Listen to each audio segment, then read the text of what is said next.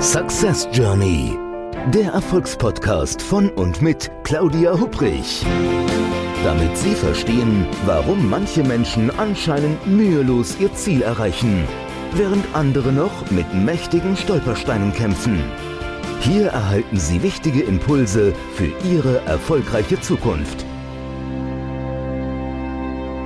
Ein herzliches Hallo und wirklich herzlich willkommen zu einer neuen Folge des Podcasts Success Journey, dem Podcast mit jeder Menge Ideen und Impulsen, wie Sie Ihre Ziele erreichen. Mein Name ist Claudia Hubrich und ich freue mich, dass Sie heute wieder mit dabei sind. Auf meinen heutigen Gesprächspartner, da freue ich mich ganz besonders, denn wenn es, um jetzt beim Namen des Podcasts Success Journey zu bleiben, also wenn es um eine wirkliche Success Journey geht, dann hat er mit Sicherheit jede Menge zu erzählen. Stefan Bronder ist Unternehmer, er ist Unternehmer und Berater und seit 16 Jahren jetzt im Vertrieb tätig. Er ist Mitglied im Beraterkreis der Fakultät Vertrieb und Marketing an der Ruhr-Universität Bochum und er hat 2018 zusammen mit seiner Frau Stefanie die Agentur Bronder und Bronder gegründet und so haben wir uns entsprechend auch kennengelernt. Ja, er hat in der Zwischenzeit, also wenn ich jetzt die ganzen Auszeichnungen irgendwie vorlesen sollte, Top 11 Coach für Deutschland, Österreich, Schweiz und Top Agentur 2019, er war in der Liste von Erfolg 500 und, und, und. Also dann ist eigentlich die Zeit vom Podcast fast aus. Deswegen, ich mag ihn einfach erstmal direkt begrüßen. Herzlich willkommen, Stefan. Schön, dass du heute hier bist und mein Gast bist. Vielen herzlichen Dank, Claudia. Schön, dass ich hier sein darf. Und das ist, äh, jetzt, wenn du das so vorliest, ist schon fast eine Laudation. Dann sage ich ja, äh, da ist einiges passiert in den letzten Jahren. Ähm, aber ähm, ja, ich, ich habe das gar nicht so wahrgenommen. Das ist halt also auf diesem Weg auch äh, ja schlichtweg so, das eine oder andere passiert. Nicht ohne mein Zutun, logischerweise. Da gehört mhm. natürlich immer auch äh, ein, ein, ein äh, entsprechender Aufwand zu. Ähm, aber jetzt, wenn du das so gebündelt vorliest, äh, dann wird mir doch klar, was die letzten Jahre so hervorgebracht haben. Spannend. Und ich, ich also da, da habe ich auch jede Menge Fragen heute so im Paket, äh, im Gepäck, würde ich eher sagen, mitgebracht. Aber Stefan, bevor wir da so in Medias Res gehen, erstmal eine Frage. Das ist vielleicht nicht all unseren Zuhörerinnen und Zuhörern klar. Eine Redneragentur. Was macht denn eine Redneragentur? Das ist schön, dass du das fragst, denn bevor ich sie gegründet habe, wusste ich das eigentlich auch nicht. Also das heißt, ich habe erst wenige Wochen, bevor ich das erste Mal den Gedanken hatte, eine eigene zu gründen, kennengelernt, dass es überhaupt Redneragenturen am Markt gibt. Mhm. Also was machen Redneragenturen allgemein? Und dann sage ich nochmal, was wir ein bisschen anders machen als die anderen. Also Redneragenturen im Allgemeinen vermitteln Redner, Vortragsredner, Keynote-Speaker Neudeutsch, Mhm. für Vorträge, für Fachvorträge auf Bühnen, auf Veranstaltungen, auf Jahreskongressen, auf Messen. Und ähm, generell geht das im, sowohl in die sagen wir, private Ebene, thematisch, als auch in die geschäftliche Ebene. Bei uns ist es so, wir sind rein auf die geschäftliche Ebene ausgerichtet, also klassisches B2B-Publikum, wie man sagt. Und ähm, was wir eben noch anders machen, ist es nicht nur das reine Vermitteln von Vortragsrednern, von Experten. Die meisten unserer Experten, und mittlerweile sind es 150, die zu uns gehören, sind eben auch Berater, Trainer, Coaches. Und uns geht es immer darum, nachhaltig ähm, das Wissen zu vermitteln, also nicht nur einen Vortrag, sondern anschließend im besten Fall im Unternehmen auch in die Umsetzung zu kommen. Beratung, Training, Coaching. Seminare, Webinare und so weiter. Sehr spannend. Also sprich, es ist nicht nur ein, äh, ich sitze im Publikum und höre mir was an. Wollte jetzt sagen, komm, äh, wir sagen es mal so unter uns, ich lasse mich so ein bisschen berieseln, nehme den einen oder anderen Impuls mit, sondern da geht es danach auch weiter. Genau, also es geht äh, darum, klar, du besuchst eine Veranstaltung und dann spricht da jemand und du hörst zu und ähm, der eine oder andere Impuls kommt und dann stellt sich immer die Frage, also ich bin ehemaliger Vertriebsleiter und ich habe ganz oft solche Rednernächte besucht, bevor ich mhm. selber irgendwann mal die Idee hatte, dass ich da eine, selber auf die Bühne wollte, das also, kommen wir gleich nochmal zu, ähm, aber es war einfach so, dass ich Rednernächte besucht habe und dann war ich völlig motiviert von vielen Impulsen, bin zurück ins Unternehmen, aber das Problem war, keiner aus diesem Unternehmen war mit mir da. Mhm. Und dann kam ich zurück und war völlig motiviert und habe gesagt, oh, jetzt müssen wir.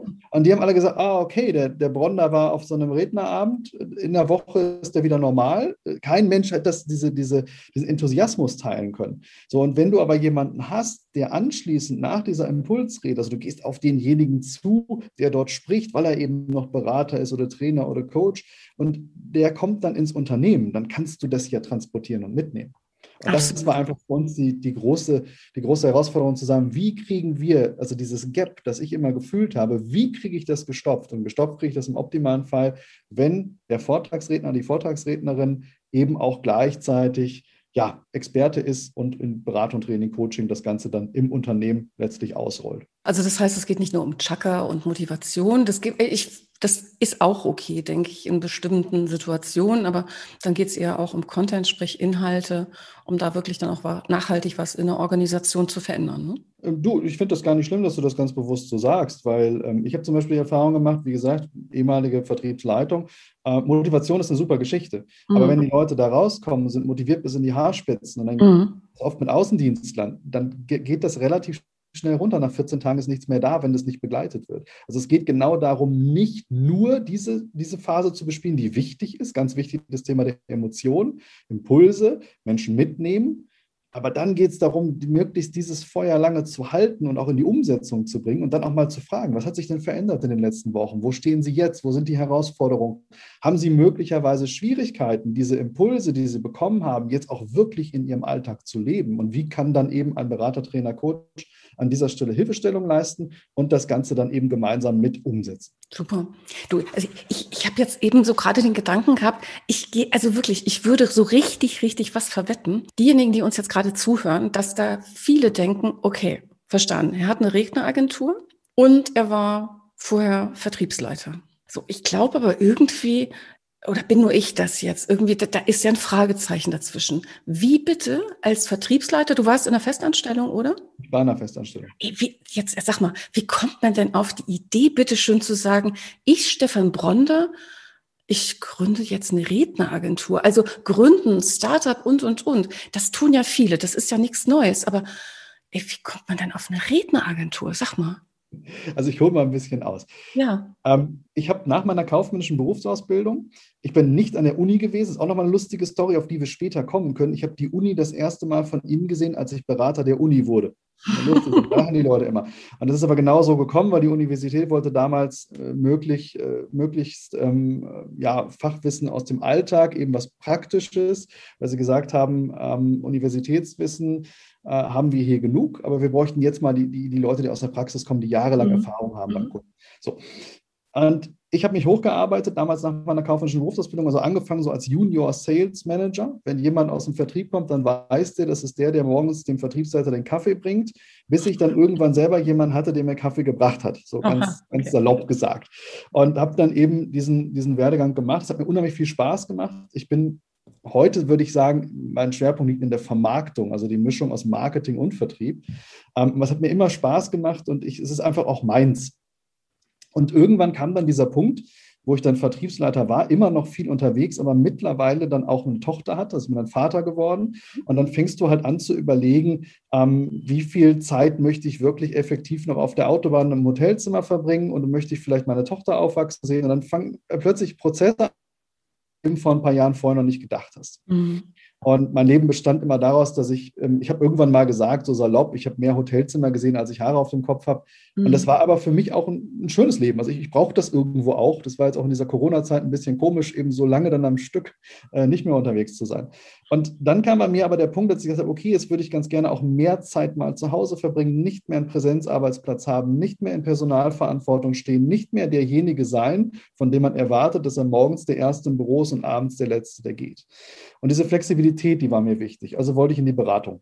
Ich habe gedacht, okay, du machst jetzt seit so vielen Jahren Vertrieb, du könntest jetzt eigentlich in die Beratung gehen und könntest dann an Beratungsmandate kommen. Und meine Idee war, wenn ich, also ich bin dann eben auf das Thema Keynote Speaking aufmerksam geworden. Ich habe gedacht, wenn ich doch als auf der Bühne stehen könnte, als Referent, als Keynote Speaker und ich würde darüber Aufträge generieren, würde in die Beratung kommen, das wäre doch eine Möglichkeit. So, und dann habe ich ein Seminar mitgemacht über neun Tage. Das ist kein Geheimnis, das kann man, äh, wenn man meinen Namen googelt, findet man das schnell raus. Das ist das Goldprogramm gewesen beim Hermann Scherer. Okay. Und einfach um dieses Thema halt voranzutreiben und zu sagen, ich möchte eben jetzt äh, eben auch auf die Bühne, um von, von da eben Impulse zu setzen, um dann letztlich in Beratungssituationen zu kommen und raus aus diesem operativen Vertriebsgeschäft. So, und am ersten Tag dieses neuntägigen Seminars haben sich Redneragenturen vorgestellt. Bis dahin wusste ich nicht, dass es sowas gibt. Mhm fand das ganz spannend und habe mich dann eben mit mehreren dieser Agenturinhabern unterhalten. Und jetzt muss man wissen, ich komme aus einem Verdrängungswettbewerb. Also bei uns war immer Hauen und Stechen. Und der Rednermarkt tickt halt anders, löst sich mhm. auch gerade ein bisschen auf, muss man sagen. Und habe dann eben mit den Agenturen gesprochen, habe mir die Zugangsvoraussetzungen angehört und auch von die, vor allem die Modalitäten dahinter Und ich habe schnell festgestellt, keine der Agenturen würden mich an dieser Stelle so ansprechen, dass ich da selber auch als Referent mich listen lassen würde.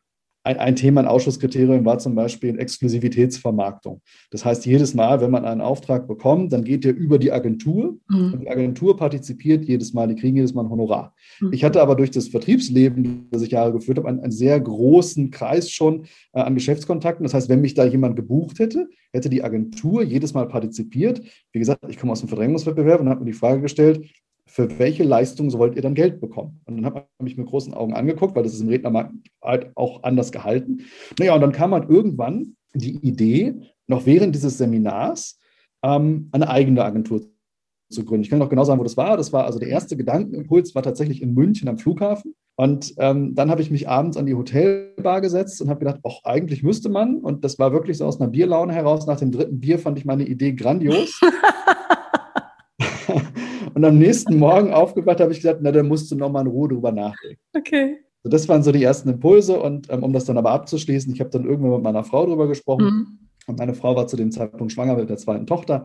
Und sie hat damals gesagt, wenn ich jetzt zurück ins Berufsleben gehe, dann möchte ich auch nicht mehr klassisch ins Angestelltenverhältnis. Mhm. Du, ich habe da so eine Idee, die schwillt so in meinem Kopf. Lass uns mal drüber sprechen. Und äh, letztlich war es dann so, dass ich diese Agentur am letzten Seminartag dann vorgestellt habe. Also ich habe dazwischenzeitlich mit Hermann Scherer gesprochen, der hat gesagt, ich finde das super. Und ja. ich durfte damals im, im, Haus der bayerischen Wirtschaft, das war natürlich auch eine tolle Location mitten in München, durfte ich dann diese Agentur vorstellen. Und ähm, dann gab es anschließend eine Tramfahrt durch die Münchner Innenstadt. Die ersten Leute sind aufgesprungen und so sind wir dann gestartet. Das war im Mai 2018. Cool.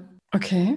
Genau. Heute sind wir im Vergleich, also in diesen drei Jahren ist ein bisschen was passiert. Wir sind mittlerweile 150, rund 150 Referenten, mhm. 18 Kooperationspartner und ähm, haben mittlerweile auch große Kunden wie beispielsweise Xing, wie beispielsweise den Bundesverband mittelständischer Wirtschaft, mhm. aber eben auch Mittelständler. Also wir sind eigentlich die, diejenigen, die sich klassisch im Mittelstand zu Hause fühlen. Mhm. Ähm, der ein oder andere größere Konzern ist da, wo man schon mal Impulsreden hält, aber eigentlich ist die, die, die Zielkundschaft, wo wir dann auch wirklich in die Umsetzung kommen, wie ich es gerade gesagt habe, also auch beraten Beratung, Training und Coaching sich anknüpft, das ist eigentlich der deutsche Mittelstand.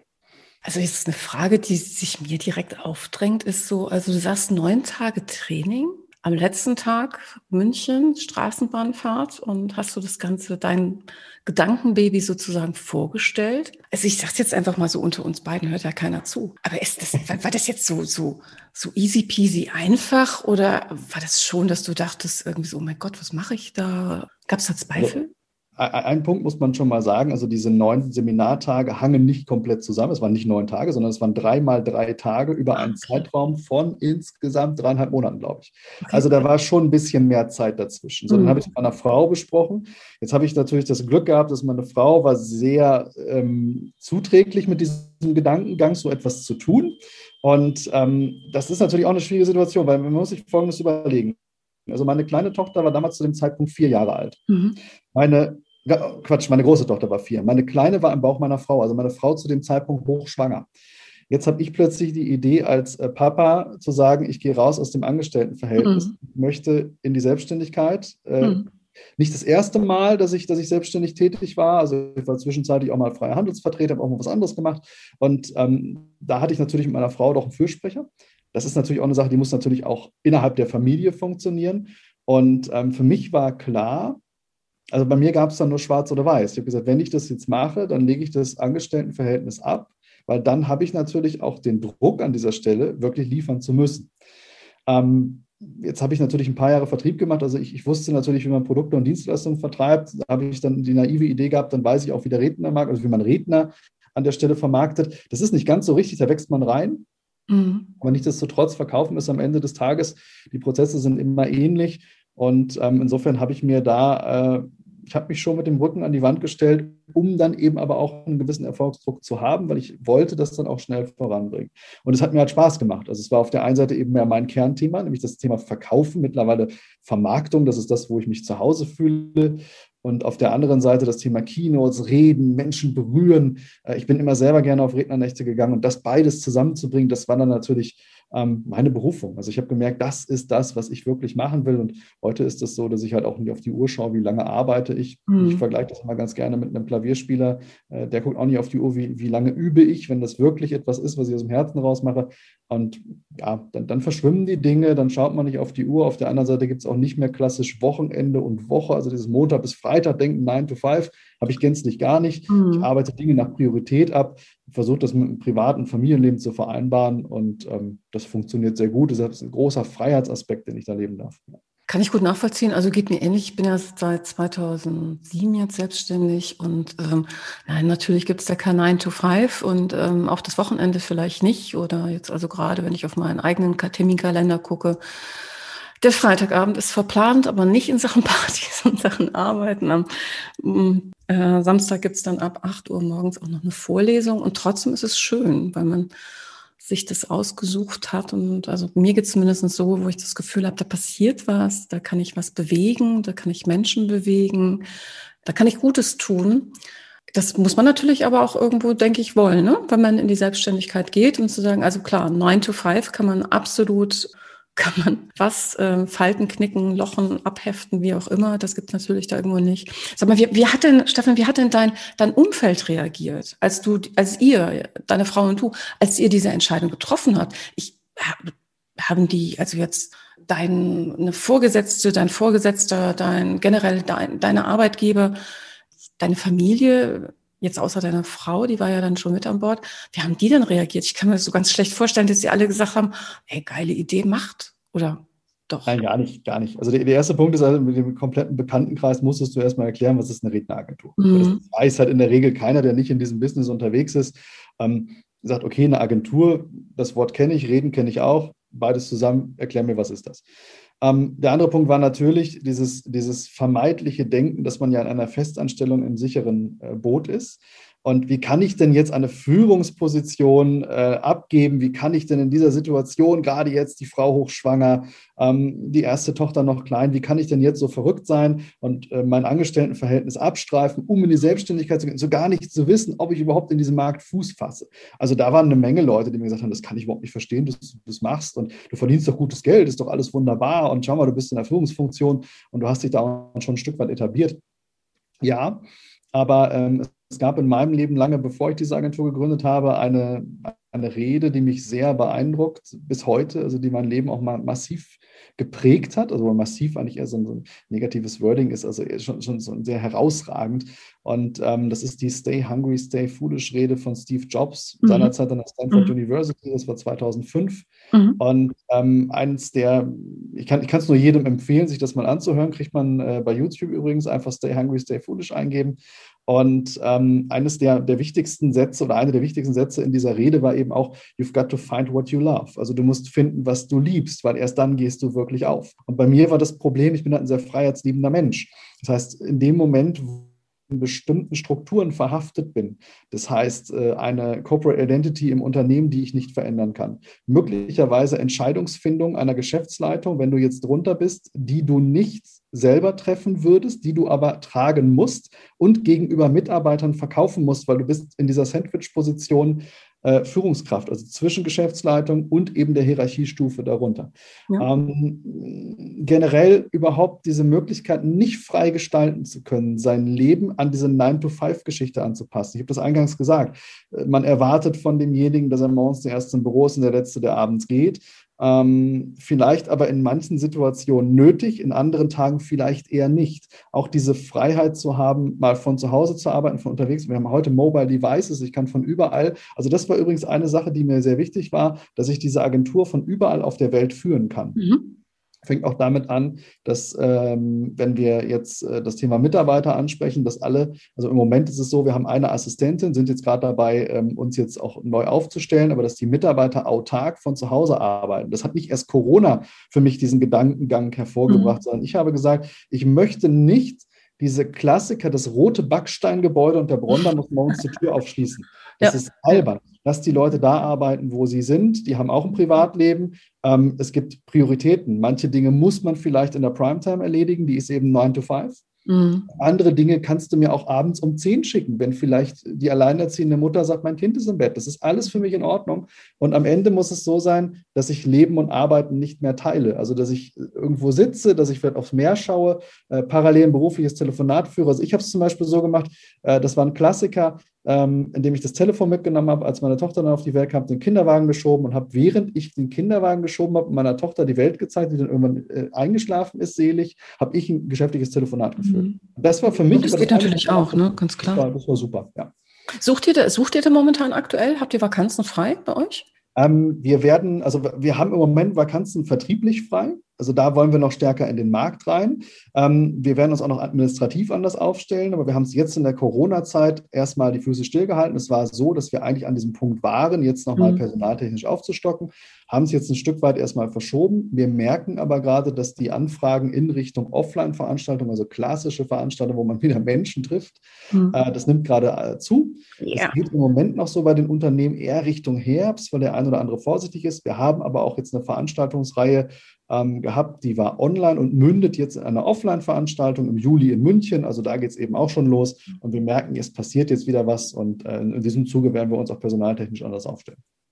Also wenn du magst, ich gebe dir jetzt noch die Chance, das, deswegen meine Frage. Du kannst natürlich hier einen Aufruf jetzt machen, je nachdem. Du weißt ja nicht, wer uns so zuhört und Genau. Ja, also momentan suchen wir Vertriebsmitarbeiter, die auf freiberuflicher Basis, weil ich ein ganz großer Freund davon bin, ähm, tatsächlich im Vertrieb auch zu schauen, möglichst äh, nicht mit, mit äh, einem großen Fixum zu agieren und dann mit einer kleinen Provisionsbasis, sondern ich bin der Meinung, ein nach oben offenes Provisionsmodell in dem Moment, wo man eben auch dem Unternehmen, also der Unternehmer im Unternehmen, wenn man so will, also ein Vertriebler, der mhm. selbstständig agiert, der dann aber auch entsprechende Provisionen von uns bekommt, dass man sehr gut davon leben kann, wenn man dann bereit ist, sich auf die Sache einzulassen. Also wir suchen freiberufliche Vertriebsmitarbeiter, ähm, weniger aus der Situation heraus, dass ich jetzt sage, ich, ich, ich möchte den Menschen kein Fixum geben. Nein, ich weiß, was das mit einem macht. Also ich bin wirklich erst, ähm, mein Mindset hat wirklich erst begonnen, als ich angefangen habe, Unternehmer zu werden. Also meine Frau sagt heute noch zu mir, äh, der Mensch, der du mit 30 warst, den würdest mhm. du heute nicht mehr einstellen. Müssen, also das ist Sehr so. schön. Also ich war damals derjenige, ich kann mich daran erinnern, so mit 28, 29, 30, wenn ich einen Job angefangen habe, dann war meine erste Frage, wo ist mein Firmenwagen? Und wann kriege ich mhm. den und wie ist die Situation und was habe ich für ein Fixum und was habe ich für eine Provision? Und dann habe ich entschieden. Heute würde ich demjenigen sagen, der so auf mich zukommt, du hast es nicht verstanden. Du musst erst liefern, dann können wir uns über die Dinge unterhalten. Und da bin ich anders geworden. Und äh, da hatte ich früher eine ganz, eine ganz andere Haltung. Und hättest, du, hättest du dieses Feedback verstanden als 30-Jähriger? Nee, ich glaube, ich hätte damals einfach gesagt, die spinnen und wäre gegangen. Verrückt, ähm, ne? Das ist aber auch ein Teil der Persönlichkeitsentwicklung mhm. gewesen. Sagen, naja, die Frage ist, was gebe ich denn rein? Und, und mein Wert gibt sich ja eigentlich erst dann raus fürs Unternehmen, wenn ich auch zeigen kann, dass ich was reingebe. Und ähm, es gibt natürlich noch viele Themen, Reziprozität das ist ein psychologisches Thema. Also erstmal was geben, immer was verlangen kann. Ich habe damals ein anderes Mindset gehabt und äh, muss sagen, da bin ich, heute muss ich drüber lachen, ich sehe halt die Situation ganz anders und deswegen sagen wir halt an der Stelle freiberuflich und dann aber auch die Möglichkeit nach oben offen, wirklich auch ab einem gewissen ähm, Anteil an Aufträgen wird dann eben auch nochmal die Provision nach oben geschraubt. Also es soll wirklich Spaß machen, wenn man bereit ist, sich darauf einzulassen. Aber mhm. mit der angezogenen Handbremse 9 to 5 und zwei Minuten nach fünf, mhm. das oft genug erlebt, also steht man schon draußen auf dem Parkplatz und startet das Auto. Und ich habe mich gefragt, wenn du um zwei Minuten nach fünf schon das Auto startest, wann hast du den Rechner runtergefahren, deine Tasche gepackt, bist durchs Gebäude gegangen und kamst unten an. Und wenn ich sowas sehe, dann wäre das, also da ist das Unternehmergehen in mir zu tief drin, als dass ich sage, das, das will ich in der Form nicht. Ist schon verrückt. Ich kann mich daran erinnern, das ist echt Ewigkeiten her, dass ein guter Kunde von mir, seines Zeichens CEO im Mittelstand, äh, aber in der Branche, in der er unterwegs ist, also einer der großen Player in Deutschland, mal ganz verzweifelt mich angeguckt hat und hat gesagt, Frau Hubrich, ich verstehe das überhaupt nicht. Wieso können meine Mitarbeiter nicht so denken, so unternehmerisch denken wie ich? Ich dachte, ja, Herr, ich nenne ihn jetzt mal Schmidt, heißt natürlich anders. Also wenn Sie das täten, dann wären Sie nicht Ihre Mitarbeiter, ja. Dann würden Sie was anderes machen. Ich denke, ich glaube, ich glaube, das ist aber schon valide, dass du ähm, in einer selbstständigen Rolle anders denkst, anders agierst. Agieren musst natürlich, selbstverständlich, als jetzt im Angestelltenverhältnis. Wobei ich jetzt auch sagen würde, also gerade auch im Angestelltenverhältnis, der wirklich sagt, also ich bin von neun bis fünf da und dann vielleicht sich solche ich sage jetzt einfach so unter uns, so beknackte Sprüche irgendwo an die Bürowand pinnt, sowas wie, was ist der eine, den ich so oft immer gesehen habe, sowas wie, wenn ihr so tut, als wenn ihr mich richtig bezahlen würdet, dann tue ich so, als wenn ich richtig arbeiten würde. ja, okay. Yes, also, also das, das sagt ja was über den Mensch, der es ausgedruckt hat oder hingepinnt hat irgendwo. Und ich denke, also ich hoffe, ich hoffe ganz extrem, dass wir in der Zukunft da, dass es, es einen Wertewandel gibt in der Gesellschaft, aber generell auch in den ähm, Unternehmen mit Mitarbeitenden, dass ja, dass da mehr Selbstverantwortung, mehr Selbstmanagement entsprechend reinkommt, um so so auch Selbstmotivation, Selbstorganisation wirklich anzunehmen, zu sagen, man muss mich nicht zum Arbeiten tragen, sondern ich bin als Mitarbeitende in der Organisation, ich bin auch dafür verantwortlich, dass ja, also nicht nur für die Firmenziele und allem, das ist ja, das haben wir Vision, Mission und sonst was, das wissen wir ja seit Jahrzehnten. Aber ich bin auch dafür verantwortlich, nicht nur, dass ich was wirklich bringe, was der Organisation und dem Firmenzweck entspricht, sondern auch, dass es mir gut geht, dass ich motiviert bin und vor allen Dingen ganz wichtig, dass es meinem Team äh, gut geht, gerade wenn ich in der Leitungsfunktion bin und, und, und. Also da hoffe ich, dass in der Zukunft, ja, ich, ich finde, da gibt es noch Platz nach oben. so sage ich Also da stimme ich dir zu. Und jetzt habe ich ja auf der einen Seite jetzt mal die fordernde Seite aufgemacht, auf der anderen Seite, ähm, das ist dann eben aber auch wieder das, was man zurückspielt, eine, eine große Freiheit, die man dann aber auch den Mitarbeitern lässt und sagt, wenn du mittwochs morgens aus familiären Gründen vielleicht dich um deine Kinder kümmerst, ist das für mich in Ordnung, da brauchst du mich nicht anrufen und, und, und, mir sagen, du bist jetzt nicht verfügbar, sondern am Ende sollte es so sein, dass man die Unternehmensziele kennt, so wie du es gerade gesagt hast, und man eben auf diese rausarbeitet und wann dann eine E-Mail zum Kunden geschickt wird ähm, oder man vielleicht Administratives erledigt oder, oder das ist dann am Ende des Tages egal, ob derjenige das, das, das Business auf dem Tennisplatz oder Golfplatz macht oder ob der am Rechner sitzt oder, oder. Also da, da ist jeder völlig frei. Am Ende des Tages sollte es eben funktionieren. Und der Vorteil ist natürlich auch, bist du in einem Angestelltenverhältnis im Vertrieb, also gerade im Vertrieb kenne ich das eben sehr gut, und du hast vielleicht aus irgendwelchen Gründen, gesundheitlich, familiär, was auch immer, mal eine Zeit, wo es nicht so läuft mhm. und du bekommst ein Fixum, dann bekommst du massiven Druck. Mhm. Und den Druck musst du natürlich auch aushalten. Auf der anderen Seite hast du vielleicht mal eine Zeit, wo du freiberuflich tätig bist, wo es aus irgendwelchen Gründen nicht geht, dann bin ich jetzt nicht derjenige, der Druck ausübt. Man fragt dann eher, ob man unterstützen kann. Aber wenn das dann so ist, ist das auch okay, weil am Ende des Tages fällt es dem Unternehmen dann nicht auf die Füße in Form von, es kommen keine Aufträge rein und es kostet noch Geld, mhm. sondern man kann dann Verständnis aufbringen und sagen, gut, dann, dann kümmere dich um deine privaten Angelegenheiten. Und wenn das alles soweit in trockenen Tüchern bist und du kommst wieder zurück, dann starten wir noch durch. Mhm. Also ich, mir ist jetzt gerade, Stefan, so ein Gedanke gekommen, als ich dir zugehört habe.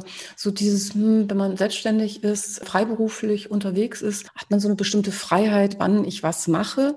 Also ich bin jetzt, ähm, ja, so seit einigen Jahren ja schon, ja, freiberuflich unterwegs, Unternehmerin, das kann man jetzt sehen, wenn man will. Also wir sind hier eine GBR. Und also ich muss sagen, ich habe ich hab erst die letzte Zeit eigentlich gelernt, das auch mal irgendwie zu bewerkstelligen. Also ich fand das jahrelang, ich fand das ehrlich gesagt, ich fand das ganz, ganz schwierig. Also theoretisch das Konstrukt schon machbar, aber wenn so wahnsinnig viel zu tun ist und ich, äh, also jetzt, ich war früher auch von internationalen Unternehmensberatungen angestellt, auch auf leitender Ebene. Und, aber irgendwann konnte ich da viel eher mal sagen, so, jetzt ist gut. Es ist heute Abend neun und jetzt ist Schicht im Schacht. Ich finde das in, aus einer selbstständigen Sicht schon schwieriger. Und ich habe es gerade, also gerade vor ein paar Tagen noch mit jemandem darüber diskutiert und ich habe gemerkt, so in der Corona-Zeit, ich, ich kann dir gar nicht sagen, warum, war mein, oder ist ja bis jetzt immer noch, mein Terminkalender voll mit Online-Events, Konferenzen, allem Möglichen abends. Und zwar in so einem Ausmaß, dass ich gemerkt habe, dass mir das nicht mehr gut getan hat. Und ich habe erst, das ist noch gar nicht so lange her, jetzt gesagt, okay, ich mache, also ich bin noch in der Testphase sozusagen. Ich mache jetzt Folgendes, wenn ich wirklich weiß, dass ich wie zum Beispiel also morgen Abend von, also mit inklusive Vorbereitung, wenn ich von halb sechs bis um halb zehn abends weiß, die Kiste ist an und ich bin online, dann das erzähle ich jetzt auch allen. Ich setze mich jetzt gerade ein bisschen selber unter Druck, damit ich das wirklich mache. Wie gesagt, ich bin noch in der Testphase.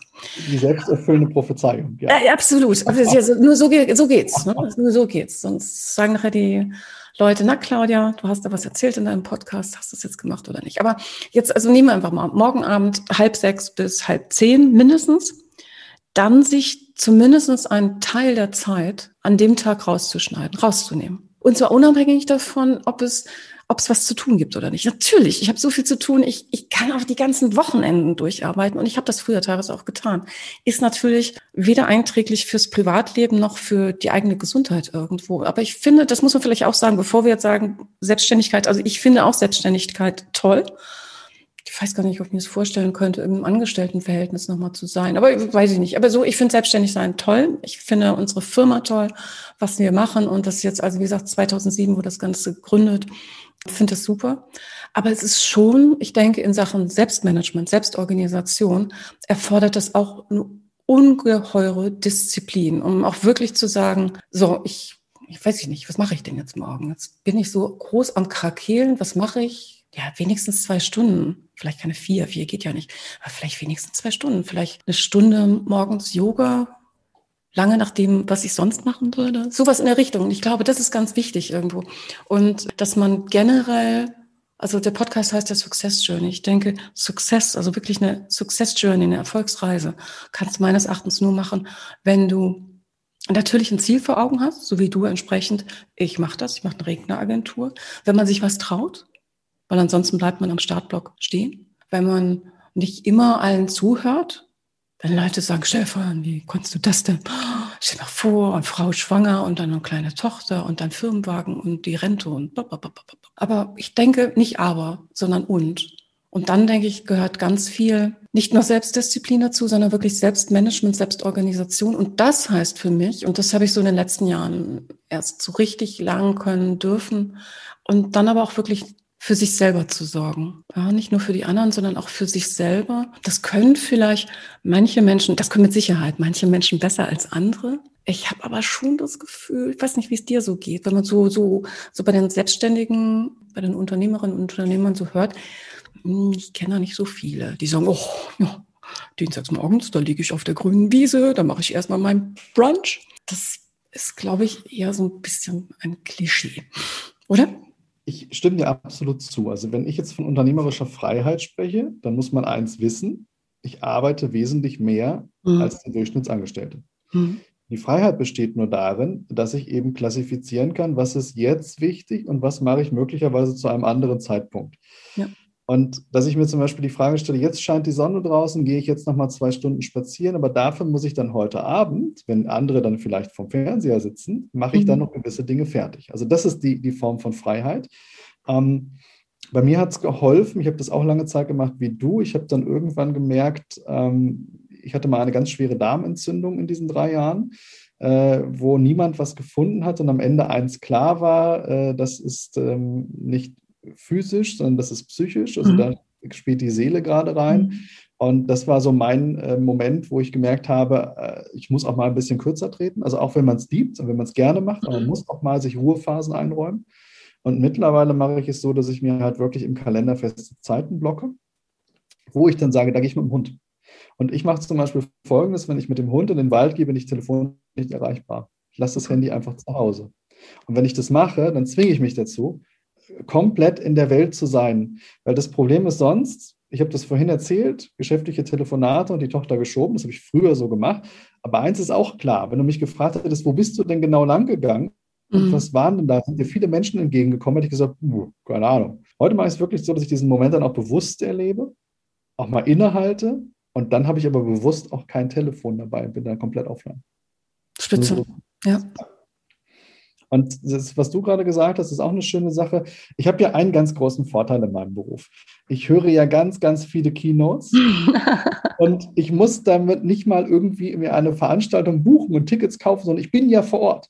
Also ich habe ja eine permanente Weiterentwicklung auch, weil das ist vollkommen klar, bei 150 Referenten und wenn die irgendwo sprechen, sprechen da auch noch andere und dann sitzt man damit bei.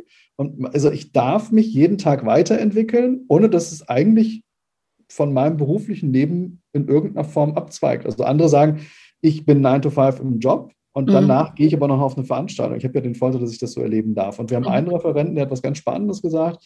Ähm, also wir haben mehrere Referenten, die Spannendes sagen. noch Referentin. Aber es gibt äh, einen, einen, der jetzt vor kurzem was sagt, und es geht darum, ganzheitlich erfolgreich zu sein. So ein ganzheitlich erfolgreich heißt, auch ein erfolgreiches Privatleben zu haben, wirklich glücklich zu sein auch mal Dinge für sich selbst zu tun. Also unser Leben ist eine Reise. Und ich musste leider äh, schon sehr früh erfahren, dass diese Reise irgendwann zu Ende geht. Also mein Vater ist verstorben, noch bevor meine erste Tochter auf die Welt kam. Mhm. Und dann lernt man, wenn man das mitbekommt, also wir alle denken ja immer, unsere Zeit wäre ewig und keiner macht sich darüber Gedanken, dass es irgendwann mal vorbei ist. Aber wenn du dann natürlich so stark damit konfrontiert wirst, ähm, da kommt natürlich erstmal so die klassische normale Trauer, das ist sowieso ein Tunnel, aber irgendwann kommst mhm. du so ein Stück da raus und hast die Möglichkeit auch mal von oben drauf zu gucken und merkst natürlich, naja, eines Tages ist es vorbei. Und dann muss ich mir natürlich die Frage auch stellen, was macht mich denn wirklich glücklich? Und wie kann ich denn mein Leben so aufbauen, dass ich das lebe, also wo ich wirklich eine tiefe innere Erfüllung auch spüre.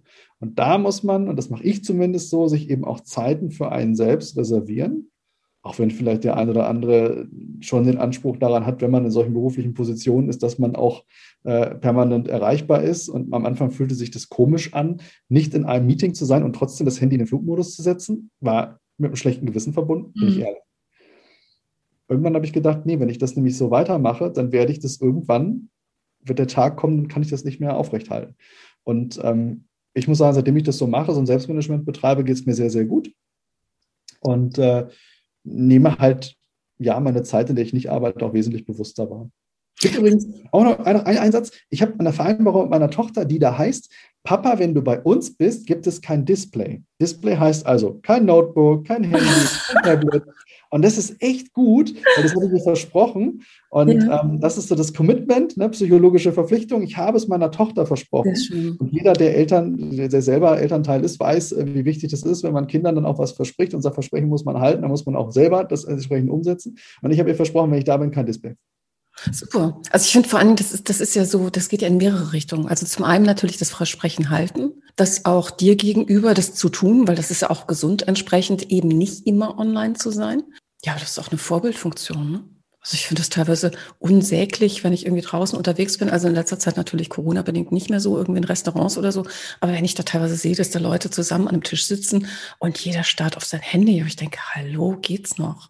Vor allem, wenn dann irgendwie auch noch Kinder dabei sind. Ich glaube aber, dass das, also nicht aber, ich, ich glaube, dass das Thema, also das ist, ähm, also wenn ich von einem wirklich überzeugt bin, ist wirklich das Thema Selbstmanagement und auch na, Selbstmanagement. Das klingt immer so nach Optimierung. Ich meine damit gar nicht Optimierung, aber so das Thema, so, so selbst mental fit zu sein oder fit zu werden, ist unheimlich wichtig. Weil wenn man so, ne, wenn man so körperlich fit werden will, da ist irgendwie jedem klar, oh, ich muss mal was machen, mache ich einen teuren Vertrag irgendwie in einem geilen Fitnessstudio, hat's jetzt geil gesagt, ja. Und gehe dann hoffentlich hin und mach und tu, aber so, so diese mentale Fitness, ich glaube, das ist etwas, was irgendwo in unserer Gesellschaft noch nicht so wirklich angekommen ist. Vielleicht, dass man es tun müsste, ja, weil wenn man sich so die Ratgeber anschaut, also die, der Markt ist ja voll davon, ne, in Sachen Achtsamkeit und Mindful Thinking und ah, la di da da. Auch natürlich die Speakerinnen und Speaker und äh, man kann sich Videokurse in allem holen. Aber es ist, ich habe immer so den Eindruck, es ist eher so, gib mir mal eine Pille und dann habe ich's. Ja? Ist wie so eine Kopfschmerztablette einschmeißen. Und das geht natürlich nicht. Also das wünscht man sich vielleicht auch, wenn man total unfit in ein Fitnessstudio geht. Also ich, ich kann mich dran erinnern, das, das ist Ewigkeiten her. Da habe ich in Irland gewohnt. Und war im Fitnessstudio mit Blick auf eine Rennbahn. Da waren bestimmt 20 äh, Laufbänder und du konntest laufen und dann gucken und dann sind die Gäule da im Kreis gelaufen. Und dann war es Januar und das war, ich weiß nicht, ich habe irgendwie im Sommer, glaube ich, dort gestartet. Und im Januar war eine Frau neben mir auf, einem, auf dem Laufband. Das ging in der geringsten Geschwindigkeit. Und ich habe gedacht, wenn die jetzt noch weitermacht, dann, dann stirbt die neben mir. Also das war auch kein Laufen, das war Wahnsinn, noch gehen, aber selbst das sah unheimlich gefährlich aus. Und habe dann tatsächlich jemanden geholt von einem Fitnessstudio, habe gesagt, hier können Sie bitte, also kannst du nicht mal gucken. Irgendwie, das sieht nicht so gut aus. Und ich sagte dann, ja, das sind die, die es geschenkt bekommen haben, kennen wir alle, ne? Am, am äh, Weihnachten. Und jetzt Anfang Januar teilnehmen, pass auf, die sind in drei Wochen wieder weg. Und ich glaube, das ist wirklich etwas, also das erlebe ich auch im Coaching und so immer wieder, dass Menschen denken, okay, ich möchte was verändern, ich will was verändern, ich weiß vielleicht noch nicht, wohin ich möchte, aber das, wo ich gerade bin, das ist, wird nicht so gut und kann mir bitte jemand eine Pille geben. Besser wird. Ja, genau. Und diese Pille, das funktioniert nicht. Also ich habe zwei Situationen. Also einmal wirklich ähm, zu sagen, ich, ich möchte vielleicht aus einer bestehenden Situation was verändern, weil ich mich nicht wohlfühle. Und der andere Punkt, wir haben das erlebt, äh, wir hatten einen, einen sehr krassen Einschnitt in die Corona-Situation. Wir haben dann aber den Turnaround geschafft, kann ich schon mal vorwegnehmen, ähm, wie das Leben so spielt. Das Leben schreibt die schönsten Geschichten. Und wenn ich das in einem Buch veröffentlichen würde, würde jeder denken, oh Gott, ist der theatralisch. Weil es war tatsächlich Freitag, der 13. Es war äh, im, im März. Okay. 2020, wo uns sämtliche Aufträge weggebrochen sind. Mhm. Also auf der einen Seite große Veranstaltungen, die logischerweise abgesagt worden sind, geht ja pandemietechnisch nicht, das war ja klar, aber auch sämtliche Inhouse-Coachings, weil die, die Unternehmen gesagt haben, naja, wir schicken die Leute ins Homeoffice, jetzt können wir ja nicht noch externe reinholen, die jetzt hier ein Coaching machen. Also wurde alles abgesagt. Und das war für mich ein Moment, weil das so gebündelt kam, wo ich es echt mit der Angst zu tun bekam. Also ich habe eine Nacht dann nicht geschlafen. Und dann wurde uns, also mir wurde klar, aber auch in der Absprache dann, ähm, dass wir unser Geschäftsmodell ja digitalisieren können. Also wir haben ja die Möglichkeiten, das komplett digital mhm. umzusetzen, sowohl eben auf der virtuellen Bühne dann, als eben auch in den Unternehmen. Und ich bin da ganz offen, du, du bietest ja jetzt genau einen Kurs in diese Richtung an, also du gehst ja genau in dieses Thema. Mhm. Ähm, und da habe ich mir so gedacht, ich hätte mir gewünscht, zu dem Zeitpunkt, aber da wusste ich noch gar nicht, dass diese Expertise bei dir da ist, an der Stelle da, davon, da anknüpfen zu können. Weil zu dem Zeitpunkt hatte ich genau diesen Bedarf. Also ich hatte Angst, ich wusste nicht, wie geht es jetzt weiter. Ich wusste, es wird eine Veränderung geben, wusste aber nicht, wie sieht die aus. Und da aber wirklich mental so standfest zu sein und stabil zu sein. Da hätte ich mir jemanden gewünscht wie dich, der dann an der Stelle ähm, ja, mich, mich auch unterstützt als Mentor, als, als, als Vorbild, als Coach und dann vielleicht an dieser Stelle anknüpft. Aber ich weiß, dass du ja genau an dieser Stelle jetzt bist, also jetzt heute und das eben auch mit entsprechenden ähm, Mentees dann eben auch umsetzt.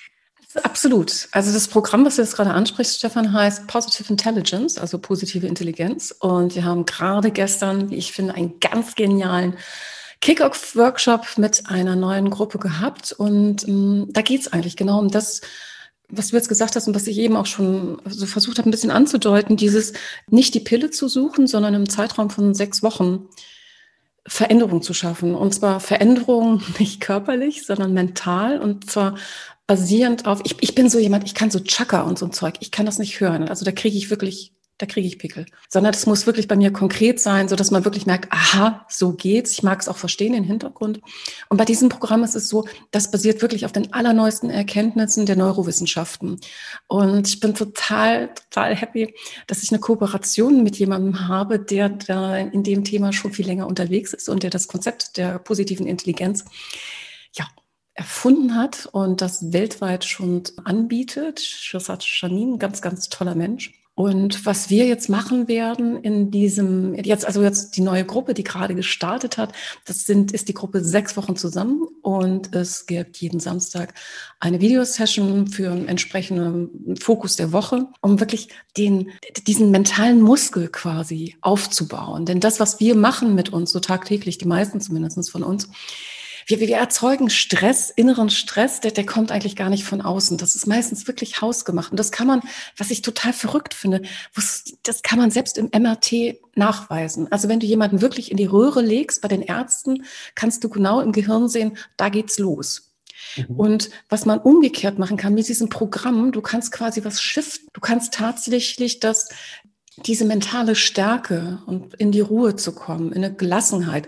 Und da meine ich jetzt nicht so einen Buddha mit, der irgendwo sitzt und Om macht, aber quasi aus diesem Stress raus und in eine Gelassenheit und in eine Kraft, wirklich eine Leistungsfähigkeit zu kommen. Das kannst du selbst mittlerweile tatsächlich wissenschaftlich, medizinisch darstellen. So, und in diesem Sechs-Wochen-Programm, also die haben entsprechend einen äh, einmal die Woche eben so eine Videosession, da ist Shazat dabei, dann haben wir eine Mastermind-Gruppe, die trifft sich einmal abends die Woche. Und dann, was ich ganz, ganz cool finde, weil ich dieses Programm selber also vor vielen Monaten selbst als Teilnehmerin mitgemacht habe. Und es war, es ist unglaublich, was da passiert ist wirklich, also finde ich immer noch den Knaller an, das kann ich nicht sagen. Ähm, du kriegst dann von Dienstag, Mittwoch, Donnerstag, Freitag, kriegst du jeden Tag so Mini-Häppchen und die sind so klein. Über eine ganz coole App, habe ich auch sonst noch nie irgendwo gesehen, in einem Programm, also im Trainingsprogramm, kann man sich auch so und so frei nicht runterladen. Jetzt irgendwie bei Google Play oder beim Apple Store geht wirklich nur über das Programm. Du kriegst so Häppchen. Und zwar, du kriegst morgens ein Häppchen und zwei Minuten mit dem entsprechenden Puls. Und dann kriegst du nochmal eins ab neun und eins ab zwölf und eins ab 15 Uhr. Vielleicht fast so ein bisschen wie eine Pille, ne? Aber du musst schon ein bisschen was machen. Und es ist toll, du bleibst halt die ganze Zeit dran. Und da passiert echt was. Und ähm, also ich merke es an mir selber, jeder hat so die eigenen inneren Treiber, Antreiber, die einen, naja, im Positiven antreiben, aber auch viel Stress natürlich machen können. Ich glaube, die haben wir alle, ne? So im Deutschen sagt man ja irgendwie so der innere Kritiker, aber ich denke, so in diesem Programm, das lernen auch die Teilnehmerinnen und Teilnehmer, das, das trifft es gar nicht. Wir haben alle so einen richtig heftigen, richtig gemeinen inneren Richter, ja. der wirklich ne, die Richterrobe anzieht und dann am besten eigentlich noch ein Schwert dabei hat. Und wenn das Schwert nicht gegen uns gerichtet ist, also wenn wir es nicht, also der Richter es nicht gegen uns richtet, dann tun wir das teilweise auch gegen andere. Es gibt auch viele Menschen, die dann irgendwie so draußen unterwegs sind. Also mir ist es früher auch ganz oft, ganz schnell passiert, dass ich dachte, ey, wie ist denn der drauf oder die oder wie kann man das? Warum hat der denn nicht? Und bop, bop, bop, bop. kennen wir irgendwie alle. Und das ist so, da geht so viel Energie flöten und es baut so viel Stress auf. Und da entsprechend so diese inneren Saboteure zu kennen und die, die kriegst du nicht weg. Also dafür gibt es jetzt keine Pille. Aber die, wenn die anfangen zu kommen, die auszuhebeln zu sagen, gut, dass du da bist. Ja, ne, auf dich habe ich ja wirklich jetzt gewartet. Und dann wirklich die entsprechenden, die entsprechenden Maßnahmen zu haben. Also finde ich unheimlich befreiend und also könnte man meine Familie jetzt auch befragen. Ich habe äh, ich habe einen totalen Controller in mir. Ist so. finde ich nicht finde ich nicht nett, aber ist so. Dafür haben andere andere Saboteure. Aber bei mir ist der Controller so, dass ich so das Gefühl habe, ich muss schon den anderen Leuten sagen, wie die Welt tickt und wie es zu tun ist. Und äh, vor allen Dingen meine lieben Zuhause, Hause, die erfahren dann von mir, wie man das Butterbrot zu schmieren hat, muss man jetzt so. Also bis so ganz oben. Das ist unangenehm. Das braucht keiner. Das brauche ich nicht, weil es für mich Stress ist. Mhm. Ja? Wenn ich denke, oh, warum schneidet mein Mann das Brot so? Warum macht meine Tochter das? Das, das ist einfach blöde. Kann man machen, muss man nicht. Aber es ist natürlich Stress auch für die anderen. Also das transportiert ganz, ganz viel. Und aus solchen Verhaltensweisen rauszukommen. Und das kann, wie bei mir, ein Controller sein, aber das kann so, im Englischen würde ich sagen, so ein Hyperachiever, das kann so jemand sein, ich muss immer der Beste sein. Oder es, es gibt eher Leute, die haben so einen Saboteur, die fühlen sich eher als Opfer äh, welche, die denken, ich muss immer allen so das Beste tun oder das muss immer alles ganz genau sein oder dass ich muss sich aber genau, also da gibt es ganz viele Beispiele und das ist etwas in diesem sechs Wochen Programm, da könnte ich jetzt eine ganze Stunde mindestens von erzählen, aber was auseinandergenommen wird und was am Ende dann nicht nur übrig bleibt, sondern was dann entsteht, finde ich megamäßig, wirklich. Ich merke, du sprühst und das ist auch schön. ich überlege, wie, wie, kamen wir denn jetzt da drauf? Meine Güte, du hast mich ja, gefragt. Du bist aus, aus, dieser, aus dieser Angstsituation heraus, die sich bei uns 2020 eröffnet hat, eben, wie geht es jetzt weiter im Business? Aber um das mal, also ich, ich kann das eben auch von der anderen Seite nochmal ganz klar und deutlich äh, auch unterstützen und, und nochmal äh, unterstreichen. Ähm, es ist ja so, dass du mit gewissen Gedankengängen auch biochemische Prozesse im Körper auslöst. Also wir alle kennen die Situation, du hast einen dummen Gedankengang und du merkst, wie so ein Schweißausbruch sich so über den ganzen Körper mhm. macht. Oder du, du hast einen Gedankengang und du bekommst Gänsehaut weil das vielleicht in eine andere Richtung geht. So, und natürlich ist sowas messbar. Und es gibt Studien darüber, dass es positiven und negativen Stress gibt. Also der, der eigentliche Stress, den wir vorhin angesprochen haben, der volle Terminkalender, ist gar nicht so schlimm.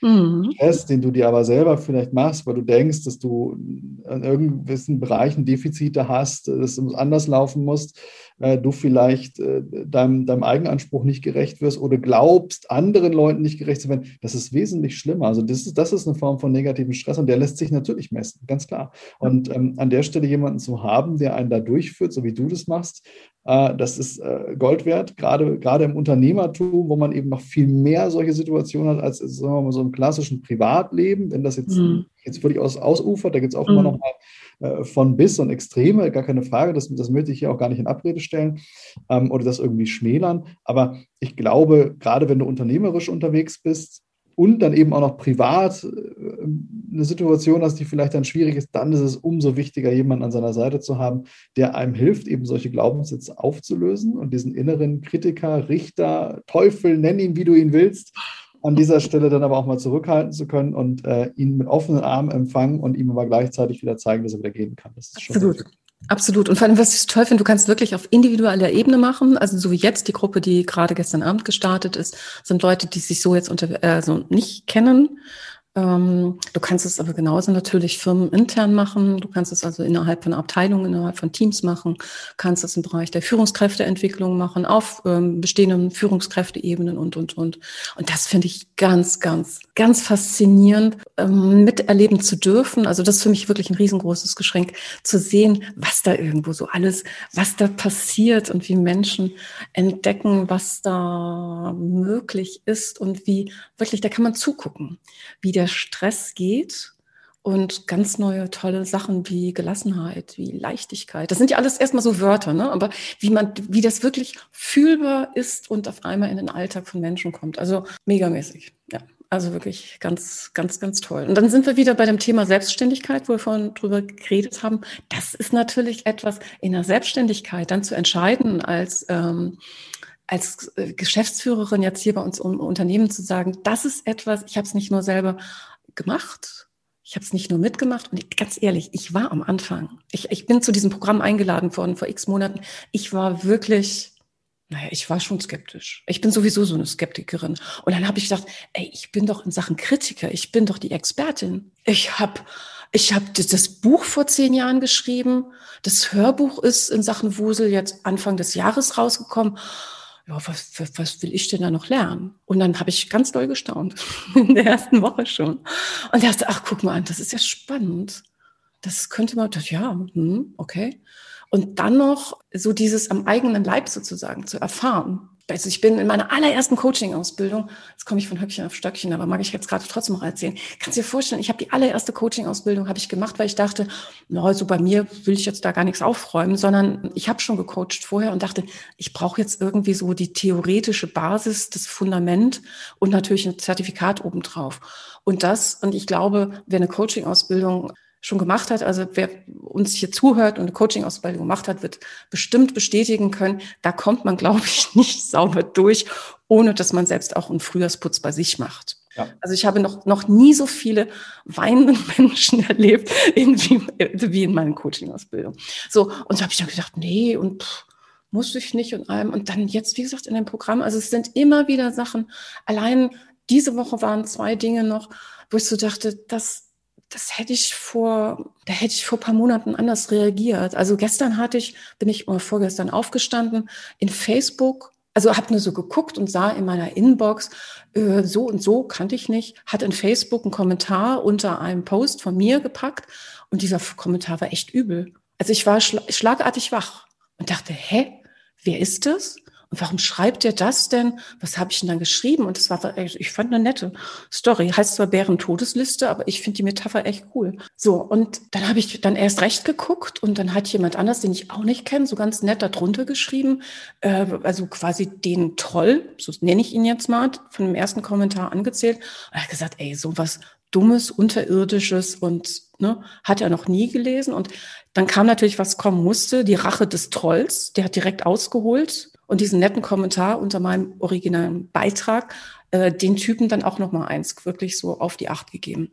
Und das hätte mich tatsächlich früher, das hätte mich, das hätte mich arg gestresst. Also das hätte ganz viel mit mir gemacht, von wegen, habe ich das, war das vielleicht blöd, was ich gepostet habe, bis hin zu, oh Gott, in dem Medium poste ich nie wieder was. Also da, da hätte es jetzt ganz viele Tiefen gegeben, da hätte ich viel über mich und ey, alles, also da wäre ganz viel innerlich passiert und ja, also es ist kurz losgelaufen, bis ich dann gemerkt habe, und jetzt kommen wir wieder aufs Thema Mental Fitness. Und das lernt man in diesem Programm, dass ich dachte, Moment mal, da geht gerade was los. Habe ich darauf Bock?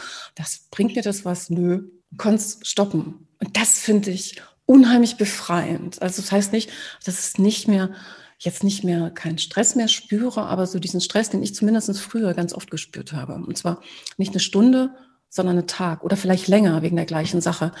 Hm, da würde ich jetzt mal sagen, zumindest aktuell würde ich sagen, das ist durch. Das ist, das ist schön, weil du beschreibst gerade eine Situation, äh, wo du deine Glaubenssätze veränderst und so mit solchen Situationen auch anders umgehen kannst. Mhm. Ich kenne das sehr gut, was du da beschreibst. Äh, bei Unternehmern ist es ja generell so, und gerade in unserer Branche, wir gehen halt raus in die sozialen Netzwerke, in die Presse, in die Podcasts, in die Öffentlichkeit. Und äh, es gibt immer mal Menschen, die dann eben auch dem nicht so positiv gegenüberstehen. Und äh, wenn man das dann öffentlich liest, dann macht das was mit einem. Äh, ich habe da auch eine Situation, also das ist, ich habe ja gerade gesagt, ich habe ja das, das Schöne an meinem äh, Beruf ist ja wirklich, dass ich so viele Impulse mitnehmen darf. Und auch ein, ein ganz großer Keynote-Speaker in unserer äh, Branche hat äh, mal gesagt, das ist ein Satz, der mir geholfen hat, auch mit solchen Dingen umzugehen. Kritik sagt mehr über den aus, der sie gibt, als über den, der sie bekommt. Absolut. Denk mal darüber nach, was hat dieser Mensch, der unter deinem Post sich so äußert, was für eine Lebenssituation lebt der? Ähm, was, was sind vielleicht die, die Gründe, warum er das macht? Und ist das jemand, wo du vielleicht anstrebst, auch in diese Position oder in dieser Situation zu sein, oder wo du sein, seine Lebenssituation anstrebst? Also in der Regel ist es so bei den erfolgreichen Menschen, die werden dir eher Rückenwind geben, weil die wissen, wie es funktioniert, währenddessen meistens das Menschen sind, die mit ihrer eigenen Lebenssituation so unzufrieden sind, Klar. dass sie einfach nur Steine um sich werfen, um irgendwen zu treffen, weil sie die Schuld sowieso immer im Außen suchen. Und jetzt schreibst du auch noch sowas und wie kann die denn? Mhm. mhm. Und meistens sind das Menschen, denen würdest du auf der persönlichen Ebene, außerhalb vom Social Media, würdest du über ihre Meinung wahrscheinlich, würde das dich überhaupt nicht tangieren, weil du sagen würdest, naja, das ist im Prinzip jemand, der, da, da, da, weiß ich halt, woher es kommt und aus welcher Situation heraus er vielleicht sowas sagt und dann gibt es zu diesem keine Gewichtung. Im Social Media ist das so schön einfach. Ich setze einen Post unter irgendwas, alle lesen es, aber keiner kann mich ja an der Stelle durch Leute, die müssen mir auch in der Regel nicht rechtfertigen, weil ich entscheide ja selber, ob ich noch was drunter schreibe oder nicht. Und wenn ich das jetzt aber mal öffentlich mache, wenn ich das jetzt auf einem, einem Unternehmertagung mache, wo ganz viele Leute sitzen und ich würde das öffentlich tun, und dann würde es Kritik hageln, dann müssten sich solche Menschen auch erklären. Und ich glaube, das ist das, was die meisten nicht wollen. Und deswegen machen sie das schön größtenteils anonymisiert, auch wenn der Name dabei steht, aber ich bin ja trotzdem in einer Schutzsituation, hm. einer Schutzglocke und im Social Media, da kann ich auch mal einen Stein werfen, ach, und äh, dann, dann fühle ich mich vielleicht besser, wenn ich danach das Notebook zuklappe.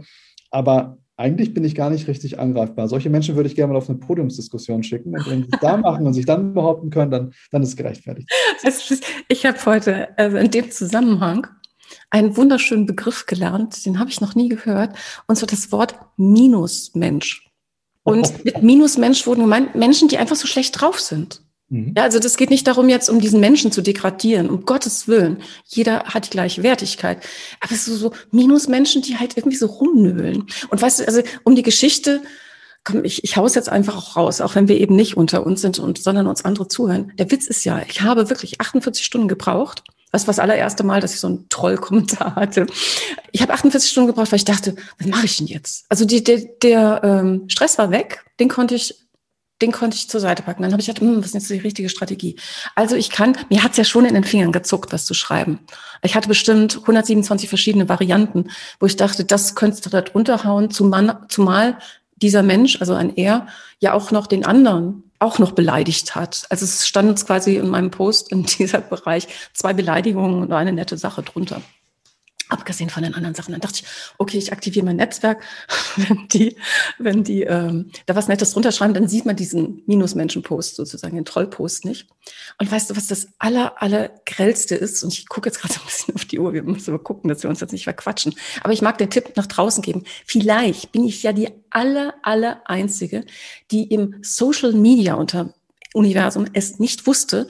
Aber ich habe bis bis gestern Abend eigentlich gedacht, weil ich in LinkedIn, in Xing, in Insta, in Facebook, you name it, überall echt jede Woche unterwegs bin, dass ich da ziemlich gut drauf bin. Und dann habe ich in einer geschlossenen Gruppe gefragt, sag mal so, wie geht denn ihr eigentlich damit um, mit solchen Trollposts? Und dann haben die Leute gesagt, also es ging um Facebook, gesagt, mein Feed, äh, meine Posts löschen. Ich dachte, was? Ich kann einen Trollpost löschen. Also, ich will hier noch rausgeben, ich habe es nicht gewusst. Ich, ich stehe dazu. Früher wäre mir das peinlich gewesen. Aber ich habe es ja jetzt gelernt und vielleicht gibt es noch jemand anders draußen, der oder die uns zuhört. Wenn man so einen ganz beknackten Kommentar, und ich habe geguckt, also noch nicht überall, aber in LinkedIn habe ich gesehen, geht's auch. Wenn man so einen ganz beknackten Kommentar hat, wo man denkt, ey, wie ist diese Person dann bitte drauf? Was, was futtert die morgens in ihre Müsli? Und warum ist das eigentlich unter meinem Beitrag, wo ich was Gutes der Welt tun wollte? Dann löschen. Und das, jetzt mag ich so ein bisschen so, so, so ich versuche mal kurz einen Brückenschlag. Ähm, vielleicht könnten wir das so in Sachen Mental Fitness und so Stressreduktion öfters machen. Also viel schneller Dinge mental löschen. Also Dinge, wo man merkt, so, boah, das beschäftigt mich im ersten Moment schon und vielleicht könnte man auch einfach bei dem, oder kann man mit Sicherheit, ich nehme mal den Konjunktiv raus, bei dem einen oder anderen sagen, es ist okay, keine, ich sage mal gerne, keine Klümpchen bilden im Gehirn, weitergehen. Ja? Kein Stau bilden. Großartiger Tipp. Also, also mit etwas nicht, also jetzt machen wir es mal auf der energetischen Ebene, nicht in Resonanz zu gehen, es ja. wahrzunehmen, sagen, ja, ich nehme es wahr, aber ich gehe nicht in Resonanz. Hab, du hast natürlich mehrere Möglichkeiten. Ich kenne das, deswegen, ich, ich kann mich in die Situation hervorragend reinbegeben. Lieferst du dir jetzt eine Auseinandersetzung mit dem Troll? Schreibst du da drunter? Dann packst du da Energie rein, das, dann hast du zig äh, äh, Kommentare darunter. Ja, kann für einen Algorithmus ganz spannend sein. Je mehr geschrieben wird, desto weiter landet es oben. Die Frage ist, was macht das mit dir? Mhm. Willst du dich mit dem an der Stelle ärgern? Dann kann man es löschen, das ist eine Option. Ähm, man kann auch einfach vielleicht äh, drüber hinweggehen. Auch das, also ich habe irgendwann mal gelernt, die, die schlimmste Strafe in der Psychologie ist nicht Beachtung. Das ist so. ähm, das ist auch ein Punkt. Aber es ist wichtig, dass du für dich, und das ist das Allerwichtigste, dass du für dich das, die Seite umblättern kannst. Dass du nicht in deinem Alltag gehemmt bist, dass du eben nicht so lange drüber nachdenken musst, dass es dich nicht mitnimmt, dass du nicht dich hinterfragst. Es gibt äh, diese schöne Pareto, das Pareto-Prinzip, ist, denke ich, ganz vielen Hörern bekannt, 80-20-Regel. Und die kann man darüber auch ähm, darauf auch übertragen, solange mindestens 80 Prozent zufrieden sind mit dem, was du tust, ist das völlig in Ordnung. Und es wird immer Leute geben, die meckern, egal was du tust. Und wir müssen das einfach verinnerlichen, dass wir sagen, naja, es wird immer Menschen geben, die sind in irgendeinem Grund, das, das kann häufig was Persönliches sein. Wissen wir es? Ist er von seiner Frau verlassen worden? Hat er ein Alkoholproblem? Hat er gerade seinen Job verloren? Hat er keine Ahnung, was auch immer, seine, seine Ziele nicht erreicht? Ist der vielleicht jetzt einfach nur sauer, dass da jemand anderes vielleicht erfolgreicher ist. Es, es gibt so viele verschiedene Gründe. Aber wenn wir uns an dieser Stelle nicht aus dem, aus dem Gleichgewicht bringen lassen und sagen, ja, okay, das sind jetzt diese 20 Prozent, optimalen Fall ist es noch weniger als 20 Prozent, aber es gibt halt immer Menschen, die eben ja nicht mit dem in Einklang gehen, was du tust. Und das aber für sich relativ schnell liegen lassen zu können, dass es einen nicht mehr umtreibt, belastet und man es nicht mehr mitnimmt. Das ist die große Kunst. Wenn du das schaffst, dann glaube ich, kannst du ganz, ganz vielen Menschen unwahrscheinlich helfen, die sich dann an der Stelle ja viel schneller besser fühlen, wieder in den State kommen und eigentlich das machen, wofür sie da sind. Das so ist, ist eine ganz absolut. große Geschichte. Absolut, absolut. Also trotzdem, ich mag es jetzt ganz kurz noch einfach nett sagen. Also es gehen jetzt auch natürlich alle Grü wirklich Grüße an alle Trolle und alle Minusmenschen raus, die uns gerade zuhören. Ich würde jetzt einfach sagen, Mensch, beim nächsten Mal einfach vorher so ein bisschen nachdenken und muss doch nicht sein die Welt ist nicht so dunkel, düster. Die ist schon ganz nett, manchmal stressig, manchmal weniger. Ja, und also in mein Mental Fitness Programm müsst ihr nicht kommen. Das ist nicht für Minusmenschen. Das ist echt für diejenigen, die Bock haben, so richtig durchzustarten. Ja, weil ich glaube, ich, ich hoffe, Stefan, dass wir so ein bisschen die Leute anstecken konnten. So mit Blick nach vorne. Du hast ja eben auch schon, da hätte ich jetzt eigentlich gerne heute noch viel mehr mit dir drüber geredet. Vielleicht sagen aber auch einige, ach, jetzt haben sie mal nicht über Corona geredet, als Corona und Speaker-Agenturen ist ja irgendwie eine Einladung, haben wir jetzt halt nicht geschafft. Ist aber vielleicht doch auch eigentlich gut, so nach vorne zu gucken, oder? Also ich, ich, ich, ich glaube, es, ich weiß nicht, wie siehst du das? Also ich glaube, es geht bergauf. Ich bin davon überzeugt, dass es bergauf geht und ich bin ehrlich, ähm, es, es, also ich nehme die Sache schon ernst, ich halte Abstand, ich trage die Maske, mhm. ich habe keine Angst, das gebe ich auch zu. Aber unternehmerisch bin ich ganz ehrlich, glaube ich, haben wir es geschafft in dieser Zeit, mhm also ich glaube, das lässt sich an Zahlen belegen. Wir sind gewachsen in dieser Zeit, trotz Corona, trotz Speaker-Agentur und Corona. Und es ist einfach die Frage, wie guckst du auf solche Situationen? Wir, wir stürzen uns alle so auf Corona und wir, das ist die große Krise.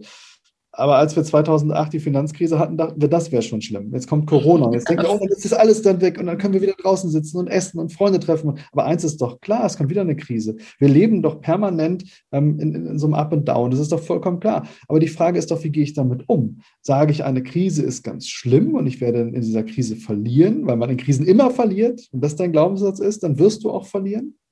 Oder sage ich, okay, das ist eine Herausforderung, jetzt muss ich halt in dieser Krise werden die Karten neu gemischt. Das ist eine neue Situation. Wir sind eine Redneragentur. Jetzt gibt es nicht mehr die Möglichkeit, dass wir eine Veranstaltung halten können. Ja gut, wie gehe ich damit um? Eine schlaflose Nacht hatte ich ja, aber dann war klar, all das geht online. Jetzt müssen wir uns neu erfinden. Ich habe immer gesagt in dieser Zeit, Corona hat aus uns eine 100%, ein hundertprozentiges Digitalunternehmen gemacht. Aber das war okay. Es geht nur damit darum, wie gehe ich mit Veränderungen um. Und Corona ist ein ein Test auf unserem Weg. Ich bin davon überzeugt, es werden weitere Krisen kommen. Und wir müssen einfach uns überlegen, sehen wir eine Chance in dieser Krise oder sehen wir den totalen Zusammenbruch und stecken den Kopf in den Sand? Das ist letztlich, ich denke, der entscheidende Faktor. Das könnten wir als so eine Art Abschlussplädoyer jetzt nehmen. Ne? Das könnten wir als ein Abschlussplädoyer nehmen, denn wenn wir auf die Uhr gucken, und als Podcaster gucke ich ja dann auch schon mal auf die Uhr, wir haben ja auch zwei Podcasts, will jetzt nicht an der Stelle Werbung betreiben, aber ich weiß ja eben, wie es ist und ich weiß auch, wenn man einen Interviewgast hat, so jemanden wie mich, der dann eben viel spricht, irgendwann muss man dem das Zeichen geben, du jetzt ist gut. Das habe ich bis zu meinem Abschlussplädoyer hervorragend hinbekommen. Ich danke mich, dass ich hier sein durfte, weil dein Podcast trägt den Namen Success Journey und da in einen Podcast eingeladen zu werden, wo es um einen Erfolgsweg geht, das ist eine ganz große Ehre gewesen. Dafür sage ich vielen, vielen herzlichen Dank, liebe Claudia. Und ich war froh, dankbar und es hat unwahrscheinlich Spaß gemacht. Und wie gesagt, danke, dass ich heute hier sein durfte. Super, sehr gerne, lieber Stefan. Also Dankeschön an dich für deine Zeit, für die ganzen vielen wunderschönen Impulse, die du heute jetzt hier gebracht hast. Ich habe mich sehr, sehr gefreut und ähm, ja, ich denke, wenn man mehr über dich noch erfahren will, Links oder so, gibt's entsprechend, packe ich noch in die Shownotes rein, da kann man entsprechend nochmal gucken. Ansonsten muss man einfach nur bei Google Bronder und Bronder eingeben und, und auf den sozialen Medien, in den verschiedenen Kanälen, findet man dich ja auch überall. Ja? Ja, man findet mich und äh, in, im Laufe des Junis werden wir unsere Webseite überarbeiten und äh, dann, dann wird, wird auch nochmal ganz deutlich klar, was wir so machen. Aber wenn man meinen Namen eingibt bei Google, äh, dann, dann findet man schon einiges. Also wer Kontakt aufnehmen möchte, wird einen Weg finden. Super, so machen wir das. Ja, und dann möchte ich mich gerne auch bei Ihnen verabschieden, liebe Zuhörerinnen, lieber Zuhörer. Schön, dass Sie heute wieder mit dabei waren. Ich hoffe, dass Sie jede Menge Impulse mitbekommen haben, vielleicht den einen oder anderen Aha Moment eine gute Idee, von denen sie Mensch, das habe ich so vielleicht noch nicht gesehen. Manchmal, ich weiß nicht, wie es Ihnen geht, manchmal höre ich gerne Podcasts einfach auch zu, wenn jemand was erzählt, so aus seinem Leben, wie Stefan entsprechend heute, äh, von dem, was er da gemacht hat. Vielleicht konnten wir sie da vielleicht auch zu anstiften, zu ihrer Success Journey, etwas auszuprobieren, auch wenn es am Anfang, wenn man denkt, oh, holla, die Waldfee, soll ich das wirklich machen? Traue ich mich das? Auch wenn andere Leute vielleicht sagen, oh, ich muss das nochmal überlegen. Also da gibt es jede Menge Möglichkeiten. Und wenn man eben nicht am Startblock da stehen bleibt, sondern was probiert, da, ja, da, da, da lauern im positivsten Sinne aller Sinne äh, jede Menge Chancen im Leben. Insofern, ich möchte mich gerne von Ihnen verabschieden, wenn Sie jetzt gesagt haben, die, die Claudia Hupprich, was hat die jetzt nochmal gesagt? Was war das? Positive Intelligence, Mental Fitness und so. Ich packe auch das in die Show Notes, aber ansonsten so gerade zum Mitschreiben. Wenn Sie neugierig geworden sind, schauen Sie doch entweder auf meiner Webseite nach oder noch ganz anders noch zu merken, mental fitness.center, also mental-fitness.center, wie das mentale Fitnesszentrum. Da finden Sie auch jede Menge Möglichkeiten, ähm, da ein bisschen einzutauchen. Da erzählen wir ein bisschen was über die Kooperation mit Janin und was es da mit dem Sechs-Wochen-Programm auf sich hat und was so Kundinnen und Kunden, ja, die das schon gemacht haben, was die so darüber sagen. Und ja, ansonsten würde ich sagen, ich wünsche Ihnen was. Ich wünsche Ihnen eine gute Zeit, dass Sie gesund und munter bleiben. Ich wünsche Ihnen vor allen Dingen einen schönen, wunderschönen Sommer. Ich gucke gerade raus. Bei uns scheint jetzt ganz wunderbar die Sonne. Und auf meiner Wetter-App heißt es auch, dass die nächsten Tage schön bleibt. Also einen schönen Sommer und in 14 Tagen. Ja, dann hören wir uns hoffentlich wieder. Bis dahin. Machen Sie es gut, aber machen Sie es bald. Ihre Claudia Hubrich. Success Journey. Der Erfolgspodcast von und mit Claudia Hubrich. Claudia Hubrich ist Managementberaterin, Business Coach und Managing Partner von Consulting at Work. Sie berät seit mehr als 20 Jahren Menschen und Unternehmen, die sich entweder in Veränderungsprozessen befinden oder sich in solchen befinden wollen. In ihren Vorträgen, Coachings und Workshops gibt sie Impulse für mehr Klarheit, Motivation und Umsetzungskompetenz, damit sie das kleine oder große Stück Veränderung erreichen, welches sie sich wünschen. Und kostenlose Impulse, wie Sie an Ihr Ziel gelangen, finden Sie auch unter www.claudia-hupprich.com. Schauen Sie gleich vorbei.